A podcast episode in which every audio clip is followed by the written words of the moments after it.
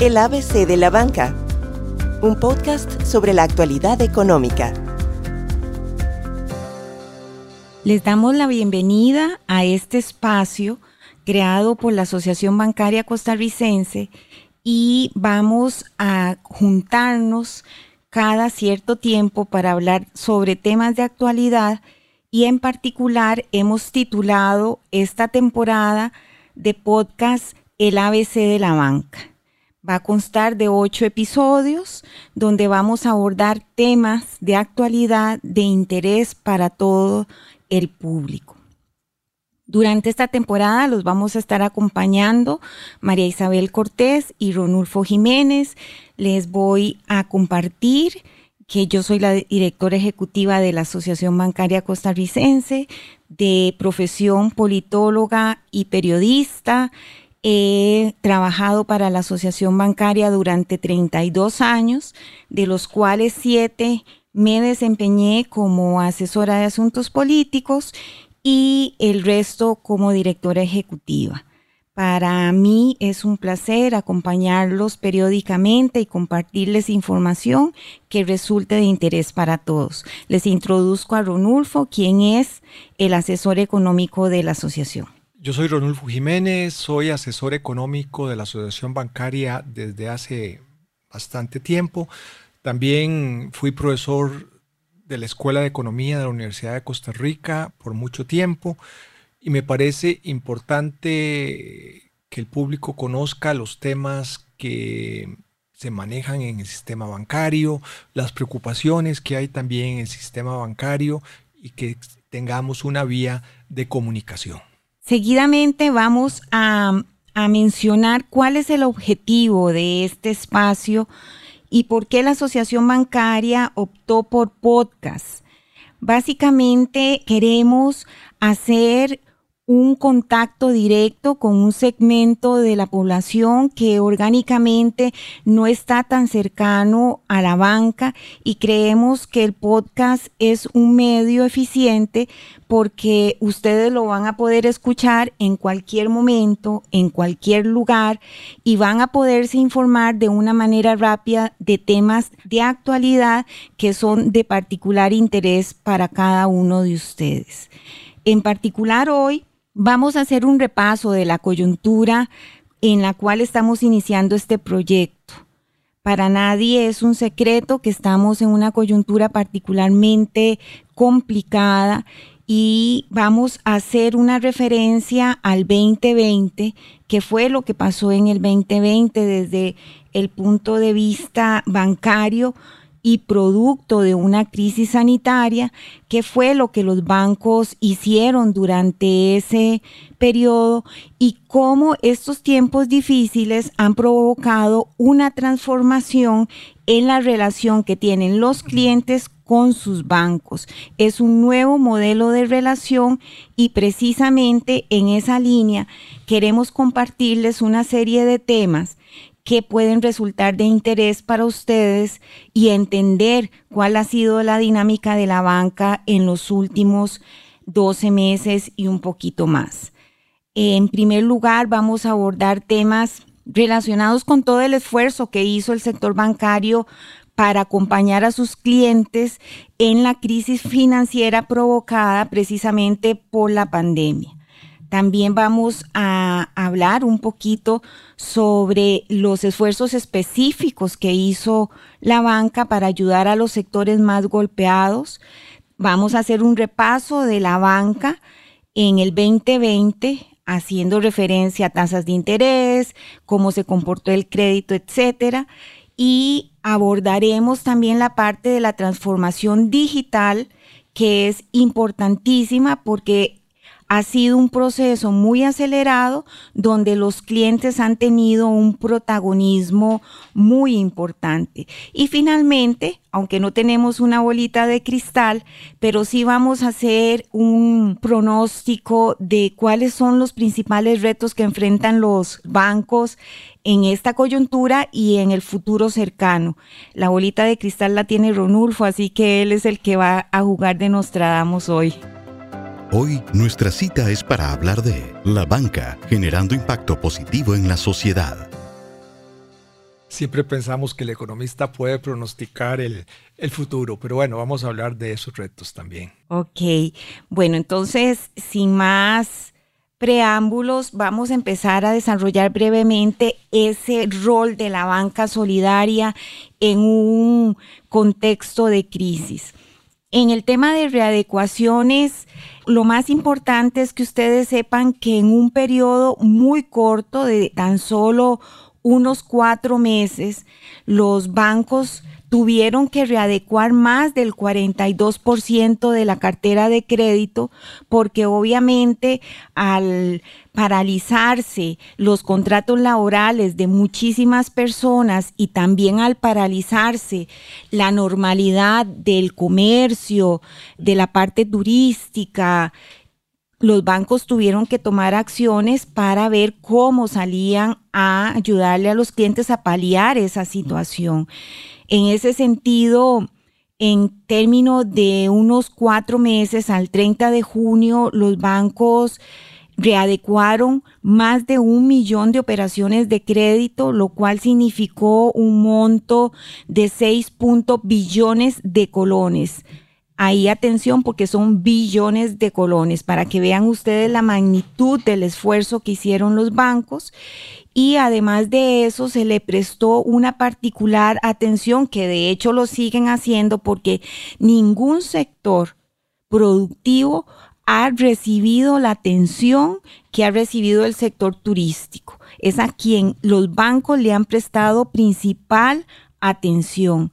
Y ahí en particular, el año pasado la ABC desarrolló junto con el Ministerio de Turismo y el ICT un programa que denominamos Vamos a Turistear, donde los bancos fundamentalmente lo que hicieron fue financiar a las personas para incentivarlas a vacacionar en el país, tratando de sustituir el turismo internacional por el turismo local y fue sumamente exitosa esa campaña. Se lograron cerrar más de 300 mil transacciones y en algún momento se criticó que los bancos hicieran esta gestión porque lo que se decía es que estábamos desde la banca promocionando más endeudamiento, pero al hacer el cierre de esta campaña nos dimos cuenta que la mayoría de las transacciones se hicieron con tarjeta de débito, no con tarjeta de crédito, lo cual quiere decir que la gente decidió vacacionar con sus propios recursos y no mediante ese mecanismo de financiamiento que los bancos pusieron a disposición de sus clientes. Claro, y ahí, Mari, hay un segmento de la población que se quedó sin ingresos y eso es muy lamentable. Otro segmento de la población ha aumentado sus ahorros por un motivo de precaución y eso se ha visto en las mismas cuentas de, de ahorro porque ese ahorro lo han hecho a la vista, fundamentalmente. Exactamente, ese es un, buen punto, Ronu. Y em, después, bueno, se me olvidaba compartirles que esas 300 mil transacciones que les mencioné anteriormente están relacionadas con una cifra superior a los 19 mil millones de colones.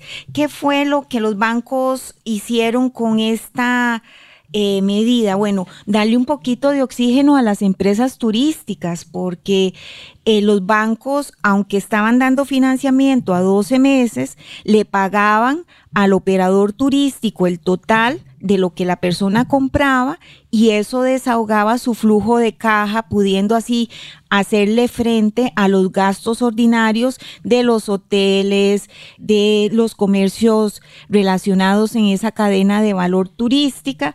Así que creo que ese es uno de los principales aspectos que deberíamos de valorar de este proyecto porque muchas empresas turísticas tuvieron oxígeno gracias a este proyecto de Vamos a Turistear impulsado por la ABC y el Ministerio de Turismo.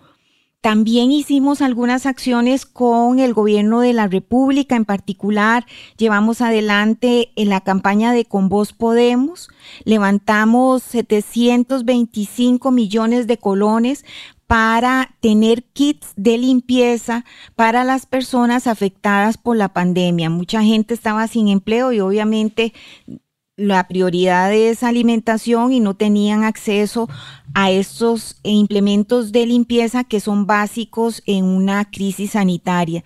Entonces, junto con el gobierno, logramos levantar ese monto. Eh, lo más importante es que ahí los bancos pusieron toda su plataforma y sus canales para recaudar esos fondos. Finalmente, quisiera compartirles un proyecto muy bonito que la Asociación Bancaria ha venido desarrollando, pero en esta coyuntura tomó un matiz diferente que es el premio Bancarte. Este es un premio de arte, de cultura que la asociación ha impulsado, pero en esta ocasión lo hicimos con una variante. Dada la situación crítica y financiera que está pasando las personas y en particular el sector cultura, decidimos financiar a los artistas que salieron en la muestra. Se presentaron más de 100 muestras en el concurso, se escogieron 13 artistas y a esos artistas se les dio ayuda financiera para que pudieran desarrollar sus obras. Únicamente sí se premió al ganador, pero rescato particularmente dos aspectos. Uno, levantó el ánimo de un sector de cultura que estaba muy deprimido y eso se manifestó en la expresión de las obras. Muy interesante, es una manera de conectar con un sector que no necesariamente está cercano a la banca y la muestra estuvo expuesta en el Museo de Arte y Diseño hasta el mes de marzo y realmente fue un proyecto muy bonito y no puedo dejarles de compartir que el ganador utilizó sus fondos para cambiarle el techo a la casa de la mamá porque estaba en muy malas condiciones y quería hacerlo antes de que empezara el invierno, ahorita en mayo. Así que esos son pequeños aportes que la banca va haciendo en los distintos sectores y que al final pues suman en todo este esfuerzo de paliar la crisis. Por último, la ABC procuró y lo logró de incrementar el monto de 15 mil a 30 mil de las compras rápidas, lo que nosotros llamamos el contactless, porque con eso lográbamos que no hubiera manipulación ni de lapiceros ni de papel y así podíamos minimizar los riesgos de contagio. Estos son los esfuerzos a muy grosso modo de lo que la banca hizo en el 2020 y lo hizo en una coyuntura también complicada para la banca, en su negocio.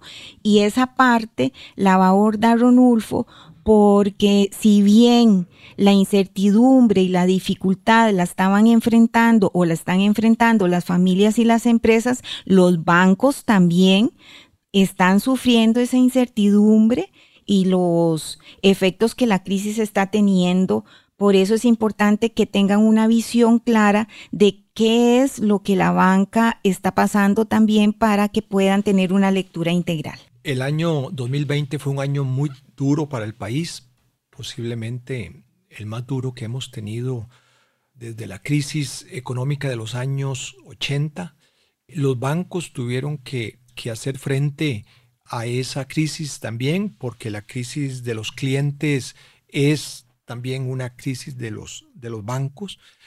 En particular, la atención del cliente deudor fue algo importantísimo, el poder ayudarle a las personas a readecuar sus créditos, a mover los plazos de los pagos fue una tarea fundamental. Ahí ocurrieron varias etapas. Una primera etapa se hizo en automático.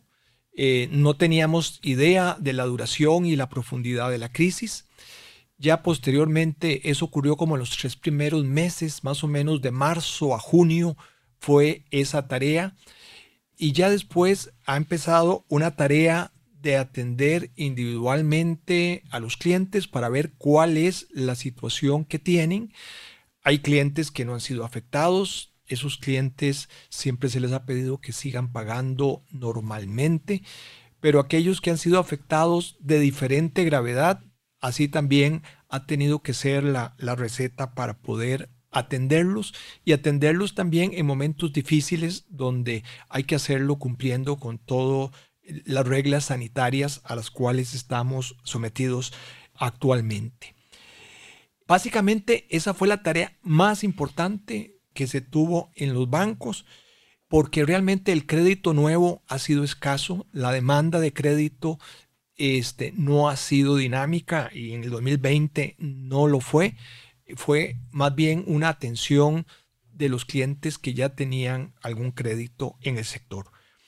Tuvimos una reducción de tasas de interés, posiblemente como nunca hemos visto antes. Tanto las tasas de interés de los créditos como las tasas de interés de los depósitos han bajado sustancialmente y eso se debe a que en el exterior han bajado. La política monetaria de la Reserva Federal en Estados Unidos ha sido de reducción de tasas de interés y aquí también el Banco Central ha conducido una política de reducción de tasas de interés que se ha manifestado también en las tasas que se ven en el mercado.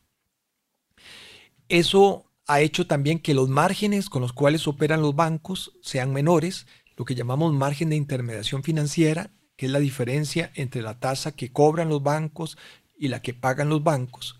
Esa tasa, ese margen, esa diferencia se ha hecho más, más chica y también la rentabilidad de los bancos ha sufrido eh, en vista de que el crecimiento de las carteras ha sido menor, en vista del deterioro que han tenido las carteras, también eh, es algo que se manifiesta en la ejecución de los, de los bancos, de forma tal de que fue un año muy duro para los bancos desde el punto de vista de la forma de enfrentar humanamente el reto, como también desde el lado de las finanzas. ¿Por qué es que tenemos que preocuparnos también de las finanzas? Bueno, porque son los ahorros de todos los ticos, ¿verdad? Esos ahorros hay que cuidarlos porque toda persona que tiene un depósito en un banco siempre espera que eso va a estar íntegro y que va a ser devuelto en forma oportuna y completa. Entonces, esa es una tarea de la cual pues no es despreciable, es importante tenerla.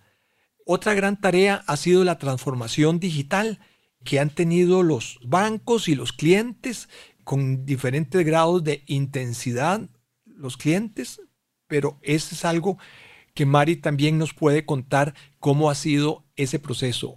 Ha sido un poco atropellado, Mari. Más que atropellado, yo diría, porque cuando llegó la pandemia, habían bancos que estaban más adelantados digitalmente que otros y la situación los obligó a todos por igual a empezar a correr y acercar los servicios financieros a sus clientes a tan solo un clic porque no había posibilidad de desplazarse a las sucursales físicas. Eh, el llamado en ese momento fue que si había que ir a la sucursal física fuera algo ya así como que definitivamente no lo pudieran realizar mediante las sucursales electrónicas. Entonces sí, yo diría que fue una maratón lo que se tuvieron que correr los bancos. Mari, yo te puedo contar una historia. Mi hermano eh, le encantaba las transacciones en la ventanilla del banco. De hecho, cuando uno de los bancos cerró una de las sucursales porque ahora se necesitan menos, publicó una carta a la columna protestando por el cierre de esa sucursal. Y vino la pandemia y él prácticamente no sabía usar la sucursal electrónica de su banco. Y vino la pandemia y fue obligado prácticamente por las circunstancias, ¿verdad? por el temor del contagio, a realizar las transacciones por medio de la, de la sucursal. Le ha costado porque su mentalidad es de, ver billetes y de, y, de ver papeles, ¿verdad? Un recibo de, un depósito o, de este tipo. Le ha costado mucho, pero bueno, lo logró ahora plenamente. Bueno, y eso que Rami es relativamente joven. A mí me tocó la labor con mi mamá y ya es un adulto mayor y realmente toda esa labor de, que se sintiera confiada en hacer las transacciones, de que, que aprendiera cómo navegar en una sucursal electrónica es toda una experiencia para uno como hijo y después el hecho de ver la felicidad ya cuando podía ser un simple móvil, o sea, para ella era así como, wow, esto es lo máximo que me está pasando. Y Eso porque son situaciones cercanas a uno, pero cuando uno empieza a ver los números que recabó la asociación bancaria, esto tiene una magnitud impresionante. Para que tengan una idea, las descargas de aplicaciones móviles aumentaron en un 232% en el 2020. Es decir, se triplicaron se triplicaron y eso es más o menos 5.5 millones de alcance que tuvo eh, este esfuerzo de los bancos. Además de eso, vamos a, a, compartirle los datos de las visitas a los sitios web que normalmente uno llama banca digital y es la visita a la sucursal electrónica del banco y ahí esas visitas pasaron de ciento 90.4 millones en el 2019 a 269.8 millones en el 2020, un aumento del 42% en tan solo un año. Con estas cifras, lo que claro, y, detrás de eso hay todo un esfuerzo de los bancos. A eso iba. Para poder soportarlo y para poder soportarlo con niveles de seguridad. Exacto. Es no solo la inversión para poder acercar los servicios, sino todo el esfuerzo de seguridad y vamos a tener un podcast sobre educación digital porque este es un tema importantísimo y hay como una trilogía que en ciberseguridad se mantiene que es confidencialidad, integridad y disponibilidad. En esas tres líneas trabajaron los bancos en el 2020 aunado a todo el esfuerzo que ya les compartimos en, la primera parte de, de, este episodio. Pero sí es rescatable este esfuerzo de transformación digital que hicieron los bancos. Imagínense ya para que terminen de tener una idea bastante real de este esfuerzo, es todo el esfuerzo de Simpe Móvil por Simpe Móvil se pasaron 55 millones de transacciones, o sea, es realmente impresionante, un crecimiento de, de 787% respecto de lo que se hizo en el 2019. La gente también hizo su esfuerzo para adaptarse a la situación. Claro, y el Banco Central también ha hecho un esfuerzo por conectar a todos los bancos y a los clientes. Sí, y siendo este un tema tan importante, les reitero que vamos a tener un podcast sobre educación digital y todo este esfuerzo que es conjunto, es este nuevo modelo de relación banca-cliente para que podamos profundizar un poquito sobre eso. Pero bueno, yo creo que todos han estado esperando el plato fuerte de este episodio y es la bolita de cristal de Ronu, a ver qué ve él de retos para la banca en lo que viene y particularmente para que podamos tener una idea clara de la coyuntura y lo que tenemos al frente. Pues el gran reto que están enfrentando los bancos en, en este momento es cómo analizar a los clientes en una coyuntura donde el panorama económico cambió sustancialmente. Y es poder determinar cuáles son clientes que si bien en este momento no pueden pagar, sí tienen una viabilidad de mediano plazo, ¿verdad? Porque eso es importantísimo. A los bancos no les interesa eh, mandar a cobro judicial a los clientes o hacer remates. Ese es un mal negocio para los bancos donde pierde tanto el deudor como el banco. Entonces es poder determinar cuáles son clientes que sí pueden salir adelante y que puede ser que requieran apoyo y un poco diseñar los paquetes de apoyo para que puedan salir.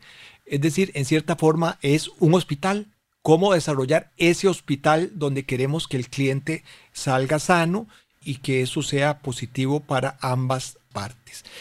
Desgraciadamente habrán clientes que no saldrán adelante porque la economía cambió, porque ya el sector donde estaban eh, no es rentable. Entonces es cómo salir ordenadamente de eso sin que los depósitos del público sufran menoscabo esta tarea es complicada porque además los clientes depositantes que antes depositaban a cierto plazo se han venido a depositar a la vista y entonces el calce de plazos de los bancos se ha hecho difícil. Bueno, hay un programa del Banco Central con líneas de crédito de cuatro años que ha ayudado en forma importante a ampliar plazos y a reducir tasas de interés de forma tal de que ahí es esa gran tarea de apoyar al cliente sin que podamos poner en peligro la sanidad del sistema y en particular el ahorro de todos los costarricenses. Vendrá el gran reto de seguir con el cambio digital, un cambio digital que sea más fácil para los clientes, que les ayude, que se sientan seguros, cómo combatir los fraudes, porque en estas épocas de pandemia recrudecen los intentos de hacer fraude eh, por parte del crimen organizado, entonces hay toda una tarea de mantener la integridad de, los medios de pago. Y también hay toda una línea de, cambios regulatorios que continúan, eso no se paraliza, ¿verdad? Los bancos ahora van a tener que tener capital de mayor calidad, en mayor proporción, hay fondo de, seguro de depósitos que está empezando a andar.